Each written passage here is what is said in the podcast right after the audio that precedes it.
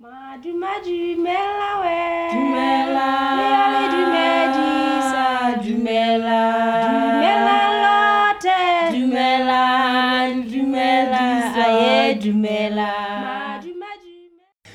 Bonjour, bonjour, on est mardi, je suis de retour en français et en fait aujourd'hui je vais continuer la série sur les éléphants. Je sais que j'avais arrêté en vous disant qu'on attendait que Bi, qui est un des fondeurs de Elephant Event, soit disponible, mais en fait il ne sera pas disponible avant. Merci de m'avoir écouté. N'oubliez pas de vous enregistrer pour ne pas louper le prochain épisode. Si vous avez aimé, ça serait sympa de me laisser un commentaire et de partager avec vos amis. Thank you for listening. Don't forget to subscribe so you won't miss the next one. If you like it, please leave me a message, a five star, and share with your friend.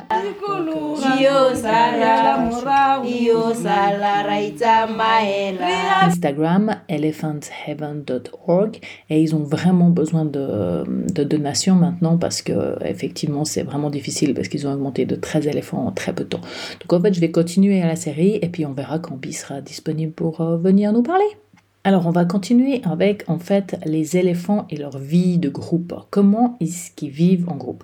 Alors je vous rappelle qu'en fait les bébés restent avec les mamans jusqu'à pour les mâles jusqu'à la puberté. Donc en fait entre 9 et 17 ans, ils vont se séparer du groupe des mères. Donc les adolescents vont faire leur vie ailleurs et apprendre en fait à devenir des mâles éléphants Souvent, ils se mettent avec d'autres mâles qui sont plus âgés pour apprendre d'eux. Mais c'est aussi possible qu'ils soient tout seuls pendant un certain temps, et puis après ils trouvent un petit groupe, et, puis ensuite de nouveau tout seul. Maintenant, les mâles éléphants, souvent, ça reste des petits groupes. Ça devient rarement des très très grands groupes de mâles. Normalement, c'est des petits groupes de mâles éléphants qui restent ensemble et en fait, ils apprennent, il y a une hiérarchie là-dedans, hein. il y a une hiérarchie d'âge en fait, et puis avec euh, l'âge vient la sagesse. Donc euh, les plus âgés, normalement, dirigent euh, le groupe. Nous, on ne voit passablement autour de chez nous hein, de petits groupes entre, ah non, non, entre 1 et 5, 6, je dirais, qui sont des groupes de mâles éléphants qui se déplacent comme ça. Et ils restent ensemble, sauf au moment de la reproduction où là, ils vont se séparer, mais on en parlera une autre fois.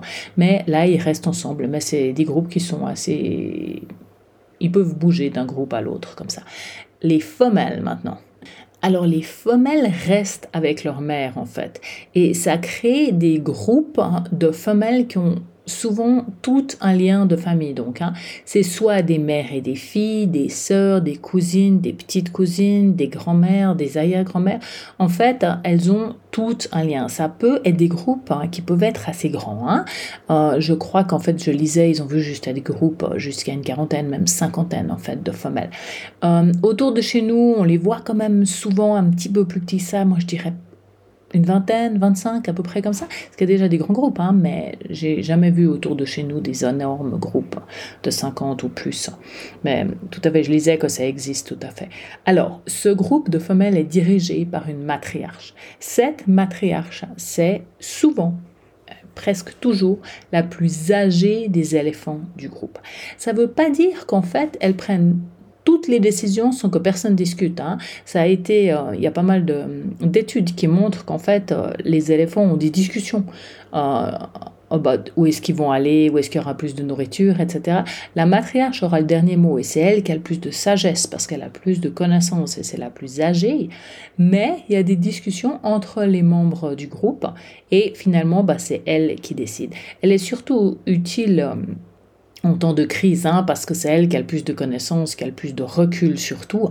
Donc c'est elle à ces moments-là qui va décider s'il manque d'eau, s'il n'y a pas beaucoup à manger, où est-ce qu'on va, etc. C'est vraiment la matriarche qui va décider.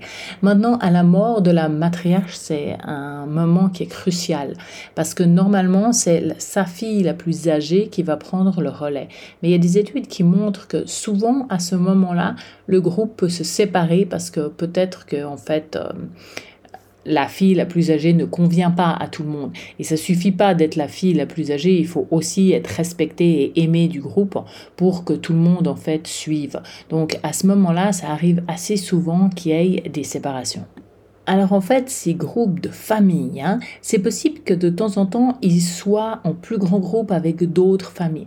Par exemple, quand il n'y a pas énormément de nourriture, eh ben, il y a plusieurs groupes qui vont vivre sur le même endroit, sur le même territoire et se déplacer éventuellement ensemble parce qu'il manque énormément de nourriture, donc euh, il n'y a pas des millions d'endroits où ils peuvent aller. Donc à ce moment-là, c'est tout à fait possible de trouver des groupes beaucoup plus grands, mais qui sont formés de plusieurs groupes, de plusieurs familles en fait, mais qui se respectent mutuellement et qui restent là sans qu'il y ait en fait de problème. Il faut savoir que les éléphants sont très peu agressifs les uns envers les autres. Ils sont tout à fait capables d'avoir plusieurs groupes au même endroit. Il y a, il y a des problèmes d'agressivité quand il y a de la reproduction. Là, on en parlera une autre fois. Là, c'est possible qu'il y ait de l'agressivité, mais autrement, les éléphants entre eux sont pas du tout des animaux agressifs. Ils se tolèrent tout à fait et ils peuvent même rester au même endroit et puis ben, partager euh, les ressources euh, qu'ils trouvent à ce moment-là. Alors, pour rappel, les éléphants mangent jusqu'à 300 kg d'herbes, de feuilles, etc. par jour. Hein. Donc, euh, et ils boivent jusqu'à 40 litres d'eau. Donc, c'est vrai que c'est énorme. Et euh, on entend souvent, mais les éléphants détruisent la nature. C'est pas exactement vrai. Hein. C'est vrai que les éléphants, des fois, descendent les arbres pour manger soit l'écorce, soit les feuilles. Mais ce qu'il faut pas oublier, c'est que quand ils descendent les arbres, il y a les autres herbivores qui n'arrivaient pas les attraper, les feuilles, parce que c'est trop, qui viennent à les finir. Donc en fait, ils aident toute une population à ce moment-là. Maintenant, ils descendent des arbres, mais ils en plantent énormément aussi. C'est vraiment en Afrique, euh, où il y a des éléphants, comme au Botswana, il y a énormément d'arbres qui sont en fait plantés par les éléphants, parce qu'ils mangent les graines à part ça, elles ressortent avec euh, quand ils font caca et là ils replantent et puis c'est très très fertile. Donc ils grandissent énormément. Donc ils ont énormément d'impact sur la nature, mais il y a beaucoup de gens qui en profitent. Beaucoup de gens, beaucoup d'animaux qui en profitent. Il faut aussi savoir que quand en fait ils creusent pour trouver de l'eau, parce que c'est des magiciens pour trouver de l'eau, hein, ils savent exactement où c'est. Eh ben, à ce moment-là, ils créent en fait euh, des sources d'eau pour les autres animaux. Donc euh, c'est vrai qu'ils aident énormément de ils ont énormément d'impact en fait sur la vie euh, des animaux sauvages ici. Euh, juste encore un autre détail parce que j'y pense maintenant, les éléphants en fait normalement bougent à peu près 20 km par jour et ils se déplacent avec les saisons en sachant très bien où euh, il y a plus d'herbe, où les feuilles ont commencé, où il n'y a plus rien à boire, ou etc. Donc en fait, ils se déplacent avec les saisons.